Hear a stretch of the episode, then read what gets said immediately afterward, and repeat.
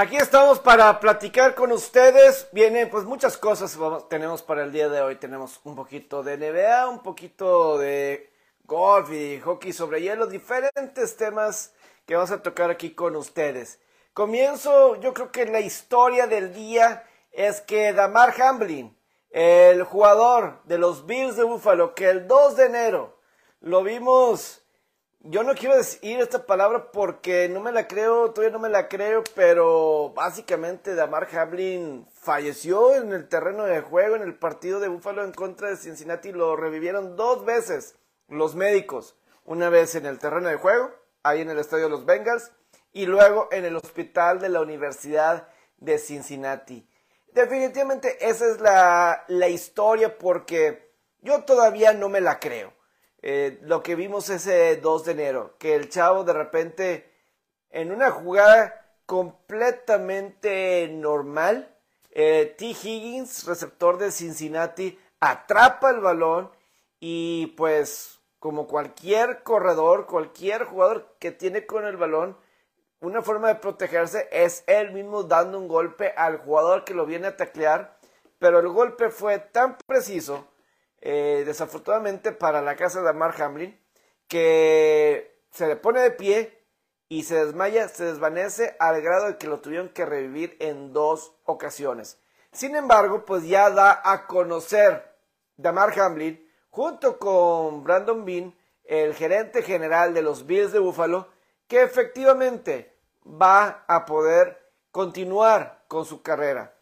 Le han dado el aval médico según lo que dijo Brandon Mim, el gerente general de los Bills de Búfalo, que el viernes pasado tres especialistas vieron, revisaron, obviamente no creo que sea la única revisión que hayan tenido, pero que vieron la revisión de todo, de todo, todo lo que fue el caso de Damar Hamlin y ya le dieron luz verde para que pueda seguir con su carrera en la, en la NFL o mínimo las actividades. Ya tuvo entrenamientos y, y pues bueno, yo la verdad para mí lo más intrigante, lo más dudoso de todo va a ser eh, cuando se venga el mes de julio y de agosto, y eso es nada más una probadita, y luego cuando empiecen los juegos de pretemporada, es decir, cuando se equipen en julio y en agosto, empiezan los juegos de pretemporada, y luego nos vamos hacia la temporada regular. ¿Cómo, cómo eh, va a estar mentalmente el caso de Draymond Green, eh, Green, pero de Damar Hamlin al momento de que reciba un golpe que supere esa cuestión mental? Porque debe haber sido un proceso muy traumático, aunque ya cuando despertó, pues ya había pasado todo, pero eh, en su mente, en su mente, el saber lo que pasó sí debe ser una cuestión bastante eh, escalabroso para, para cualquiera de nosotros que estaba viendo ese partido. Era algo que a mí nunca me había tocado ver. Es que, mira, yo no soy un doctor. Yo, yo no soy un doctor en lo más mínimo. Sin embargo, cuando hablamos de lo que puede llegar a representar eh, o sea, ese golpe, porque el mismo Hamlin dio a conocer el, diagnóstico de qué fue lo que pasó, lo describió en la conferencia de prensa y básicamente fue una conmoción cardíaca en el que recibió el golpe preciso y cuando se levantó pasaron que después de 4 o 6 segundos alguien se desvanece y pues fue la situación que pasó. Entonces, no fue una situación donde algo estuviera mal en cuestión de cardíaco, es decir, que hubiera un mal ritmo cardíaco, que pudiera estar en peligro, simplemente fue un golpe normal de una jugada de fútbol americano que se ve en todos los partidos, en todos los niveles. Simplemente eh, fue en el punto exacto, con el golpe eh, en el momento justo, en el momento clave, donde se le dio eh, el golpe que pues causó la situación que todos vimos en ese partido de, de lunes por la noche, Pero qué bueno por el caso de Mark Hamlin que va a poder continuar con su carrera dentro de la NFL. Esa es una de, de las historias ahí alrededor. Entonces, vamos a esperar que pase, pero excelente noticia en el caso de, Damar Hamlin, que pues ya estará de, de regreso. No puedo platicar con, con, ustedes el caso de Jalen Hurts, que firma su contrato de 5 años, 255 millones de dólares. Lo que hace la gerencia de Filadelfia es muy inteligente, muy inteligente, para que pueda, eh, porque se adelantaron a Cincinnati y a los cargadores de Los Ángeles, porque pues ellos tienen, o sea, la generación 2020 del draft ha resultado ser una muy buena. Definitivamente una de las mejores en años recientes. sí, porque el draft 2017, digo, cuando vemos que en ese draft 2017 salieron jugadores como... Ahorita estoy revisando los últimos drafts en mi mente. Porque 2015 pues se destacó, el, pues era 2015 fue Marcos Mariota y James Winston. Ninguno resultó como se pensaba. Obviamente tienen cualidades de coreback, por eso de alguna forma uno sigue en la liga o puede estar en la liga. Entonces tienes ese caso. 2016 se fue el año de Jared Goff, Carson Wentz y mucho más adelante Dak Prescott. Wentz ya fue campeón del Super Bowl, pero como que su tiempo ya se acabó. Jared Goff fue un Super Bowl, eh, lo sacaron en carreras como que él era el problema y al parecer, al parecer, revivió su carrera con Detroit la temporada pasada. Y sabemos lo que es Dak Prescott. Ese le doy eh, un poquito mejor de lo que vimos del 2015. Generación 2017. ¿Tienes a alguien en Mitch Trubisky que no ha dado? y probablemente no va a dar. Pero tienes el caso de Deshaun Watson y el caso de Patrick Mahomes. Muy buenos. Obviamente Mahomes es el estándar ahorita en la posición de coreback. Es con lo que todos los corebacks ahorita en la actualidad son medidos. Y yo creo que Deshaun Watson es muy bueno. Vamos a ver, pero es bueno Deshaun Watson. Su carrera se desvió con todos sus problemas, pero creo que esa generación con, con Patrick Mahomes y con Deshaun Watson luce bien. Luego la generación 2018. Esa es una generación muy interesante porque está Baker Mayfield. Estoy hablando de la posición de quarterback. Baker Mayfield. Está Baker Mayfield. Eh, Sam Darnold. También está Josh Allen, Sam Rosen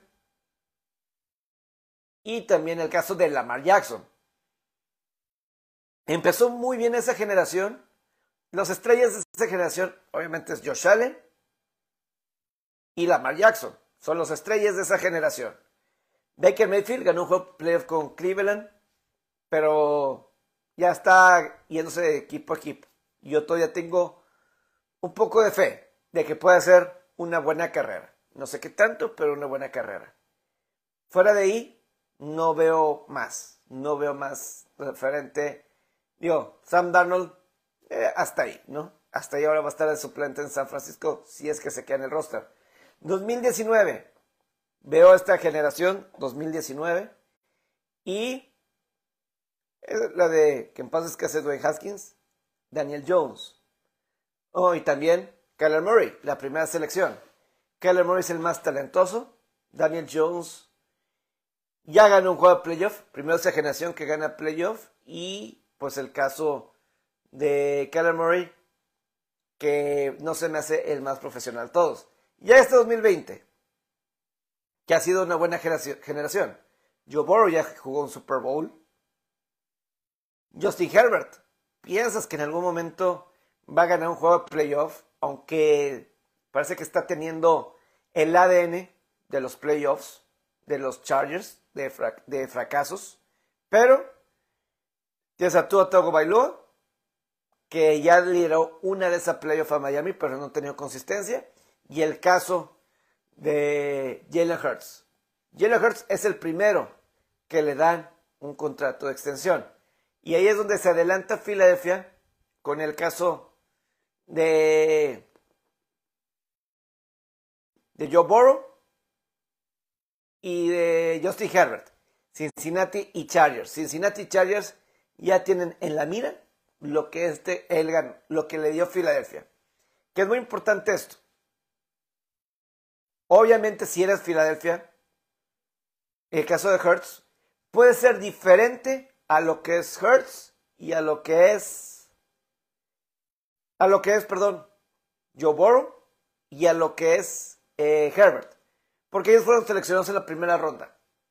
A lo mejor eso en cuestión de estatus ayuda a ellos para que sí ganen más que Hertz, aunque Hertz, tanto Hertz como Burrow, y a los dos llevaron a sus equipos a un Super Bowl. Eso es punto a favor. Herbert todavía no. Entonces vamos a ver qué es lo que los depara de ese punto. Entonces, ha sido buenos juegos de buena decisión por Filadelfia. Buena decisión por parte de Filadelfia. Y pues ya tienen a Jalen Hurts como su cora franquicia. Y todo lo que se transformó de cuando primero lo vi como novato en Alabama a lo que es hoy. Ya lo he platicado en otras ocasiones. Simplemente magnífico. En la NBA, ya muchos vieron seguramente lo que pasó con Draymond Green, quien pisó a Damonta Sabonis de Sacramento en el juego 2 de lunes, cómo lo pisoteó. Y, pero muy curioso, porque antes de que yo en acceso total, en radio, en RG, a las 7, Marco Navarro y yo habíamos dado a conocer de que no iba a estar suspendido Draymond Green, de que no lo iban a suspender, que iba, nada más lo iban a multar y que iba a poder jugar el juego 3 el 20, que es jueves. Eso estaban dando a conocer. Shams Charina, el, la fuente de información de The Athletic de la NBA, es uno de los principales. Shams Charina, de los principales. Y él era quien estaba dando a conocer temprano en la tarde del martes de que no iban a suspender a Green.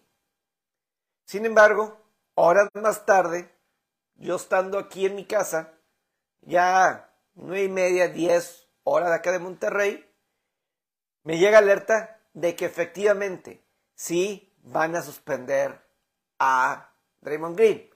¿Qué causó el caso, el cambio de opinión. Puede ser varias cosas. Una, es, lo que dice la NBA es que revisaron y que el pasado, el historial de Draymond Green fue lo que causó que pisaran, que expulsar, que suspendieran por un juego a Draymond Green. Ese historial que él tiene en el pasado de incidentes similares. Eso es lo que dice la NBA. porque últimamente optaron por suspender un juego a Draymond Green? Barstool Sports tiene una teoría que puede ser que tanto, tiene una teoría, que tanto Shams, esta fuente de información de The Athletic, como Draymond Green tienen el mismo agente. Y no saben si por el medio de la gente la NBA digo, eh, Draymond Green estaba tratando de influir un poquito con la decisión de la NBA de que no fueran a suspenderlo. Que como son de la misma agencia, el mismo gente, que se fuera a hacer la forma. No obstante, a final de todo, la NBA dicta que sí, que sí va suspendido un juego.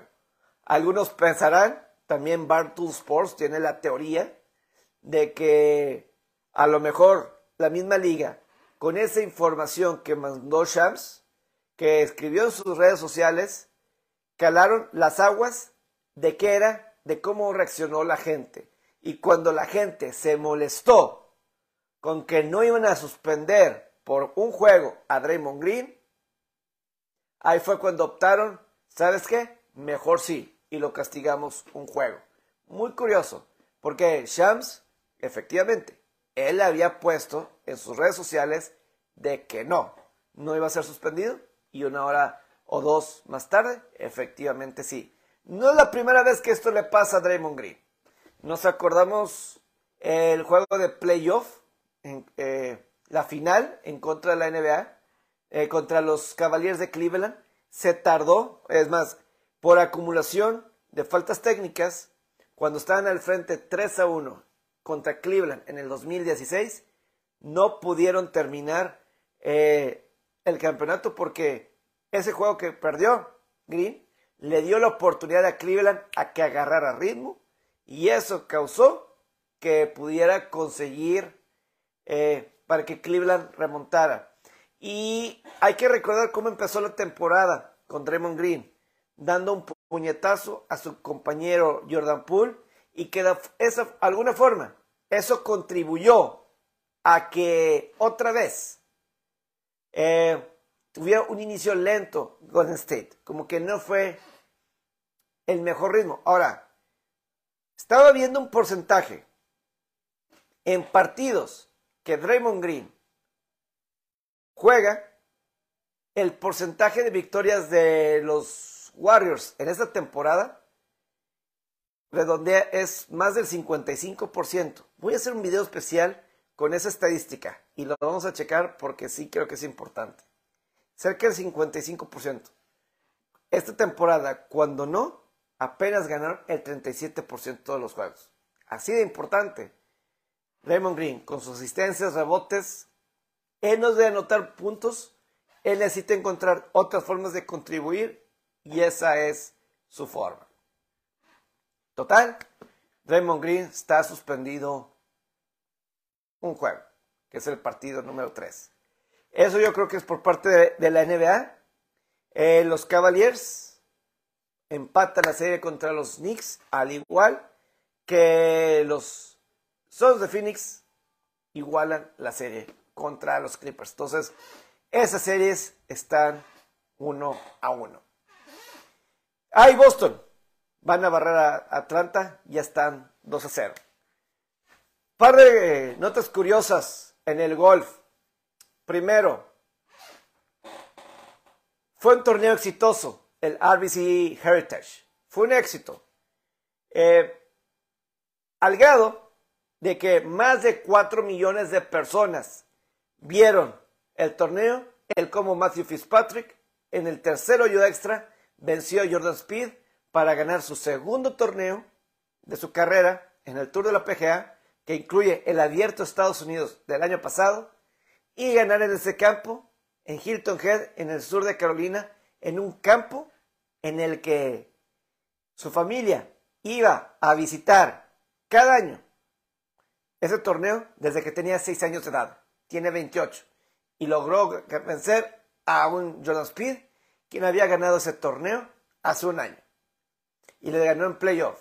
4 millones de personas. Fue el mayor rating de ese torneo, en un torneo en el que no estaba Tiger Woods. Y esto viene una semana después de que John Ram, la victoria de John Ram en el Masters, fue el torneo más visto desde el Masters 2018. Superó el Masters de Tiger Woods que ganó en el 2019. Y ahora tienen un buen torneo en cuestión de rating. Saben que incluso lo que causó que Jordan Speed y todo eso llamara tanto la, atención es que este torneo del RBC Heritage es de estos torneos designated events en el que los golfistas populares tienen que jugar 16 de estos 17 torneos con el motivo de que les den dinero extra. Si juegan esos torneos, si juegan esos torneos, les dan se aseguran una buena cantidad de dinero. Entonces, aunque Rory McIlroy no jugó, optó por no jugar, que ese es otro tema para otro día. más, yo creo que voy a hacer un video sobre eso. Pero fue un gran día de ratings para, para el golf. Otra cosa, que también voy a hacer un video. Resulta que... Es más, esto lo voy a dejar para un video, entonces me lo voy a saltar. Y por último, en el hockey sobre hielo. Seis de los ocho juegos, seis de, las ocho, de los ocho juegos de las series lo ganó el visitante. Eh, los Toronto Maple Leafs, no lo puedo creer. Siete goles le permitieron a Tampa. 7-3 creo que fue el marcador final. Yo sí estoy sorprendido, yo no me la creo que así haya terminado ese encuentro. Em, Toronto, lo decía en mi previa, cheque mi previa. Toronto, la afición de Toronto hacia los Maple Leafs, específicamente hacia los Maple Leafs, es como la afición aquí en Monterrey a los Tigres. Y a los Rayados del Monterrey. Son apasionales, son tienen mucha presión, imponen mucha presión a los coaches, a los jugadores. Y esa es una franquicia que no ha ganado una serie de playoff desde el 2004. El año pasado perdieron el juego 7 contra este Tampa Bay. Un Tampa Bay que pues, ha llegado a tres finales consecutivas de la Copa Stanley. Tres. Pero ahorita no era el mejor Tampa. Se cayó Tampa en el año. A diferencia del resto. De los últimos años. Sin embargo, volvió a tocar Toronto. Y tú decías, ahora sí, Toronto viene mejor. Y tú, Tampa, pues no fue el final que uno quería de la temporada regular. Sin embargo, empiezas y una paliza. Es un juego. Es un juego. Pero no puedes creer que Toronto, todas las imágenes y todos los recuerdos de esas dolorosas derrotas en playoffs, que habían algunas dolorosas, como el año pasado, o hace dos contra Montreal, que estás al frente 3 a 1 y perdiste, o como fue 2013 contra Boston en primera ronda, son muy dolorosas y empiezan con el pie equivocado.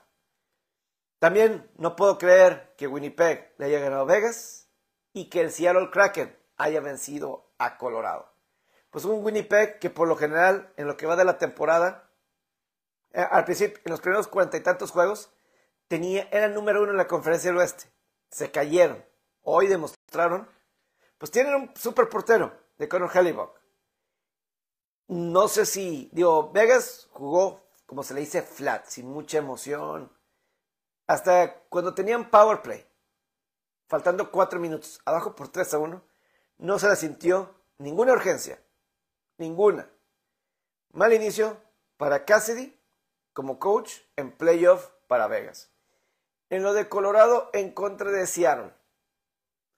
Colorado está enfrentando a Philly Grubauer. Colorado es el campeón defensor, es el ganador de la Copa Stanley, el Avalanche, y pierden en el primer juego. Enfrentaban a Philly Grubauer, que hace dos años era el portero titular de Colorado, lo hizo bastante bien. No fueron campeones, pero para mí fue una fue una muy buena temporada que tuvo Philly Grubauer, muy buena temporada eh, con ellos. Y ahora eh, se está enfrentando su ex equipo con un nuevo portero, Alexander Georgiev, quien era el suplente en los Rangers. Y a pesar de que Kel McCarr, este defensa estrella, efectivamente pudo jugar, terminaron perdiendo 3 a 1. Eh, el campeón, y, y además un Seattle en su segundo año que está debutando en playoff y debuta en playoff ganando el juego 1, venciendo a los campeones de visitante. No lo puedo creer. Y además, y además, eh, por parte de los Rangers de Nueva York, mandaron, este, le dieron una bienvenida a los nuevos Devils, a los jóvenes Devils, de cómo se juega en playoff y los masacraron. Masacraron a los Devils 5 a 1. Esos Rangers mandaron un mensaje de que yo creo que el ganador de esta serie, yo creo que el ganador de esta serie va a llegar a la final del este. Este, el ganador de esta serie de Carolina, digo, de Rangers y Devils, enfrenta al ganador de Carolina Islanders. Yo creo que el ganador de aquí, y eso que Carolina es el ganador de esa división, es el ganador de la división. Yo sí creo que un Carolina eh, va a poder conseguir. Eh, eh, yo sí creo que en Nueva York va a llegar los Rangers a la final del, este. Es lo que yo creo. Pero vamos a ver si los Devils responden. Es un equipo joven con mucho talento, pero es joven y que sorprende que hayan tenido la temporada regular que tuvieron. Vamos a ver qué es lo que depara a, esta serie. Pero bueno, es todo por ahorita. Que tengan un excelente, ya es miércoles. Saludos.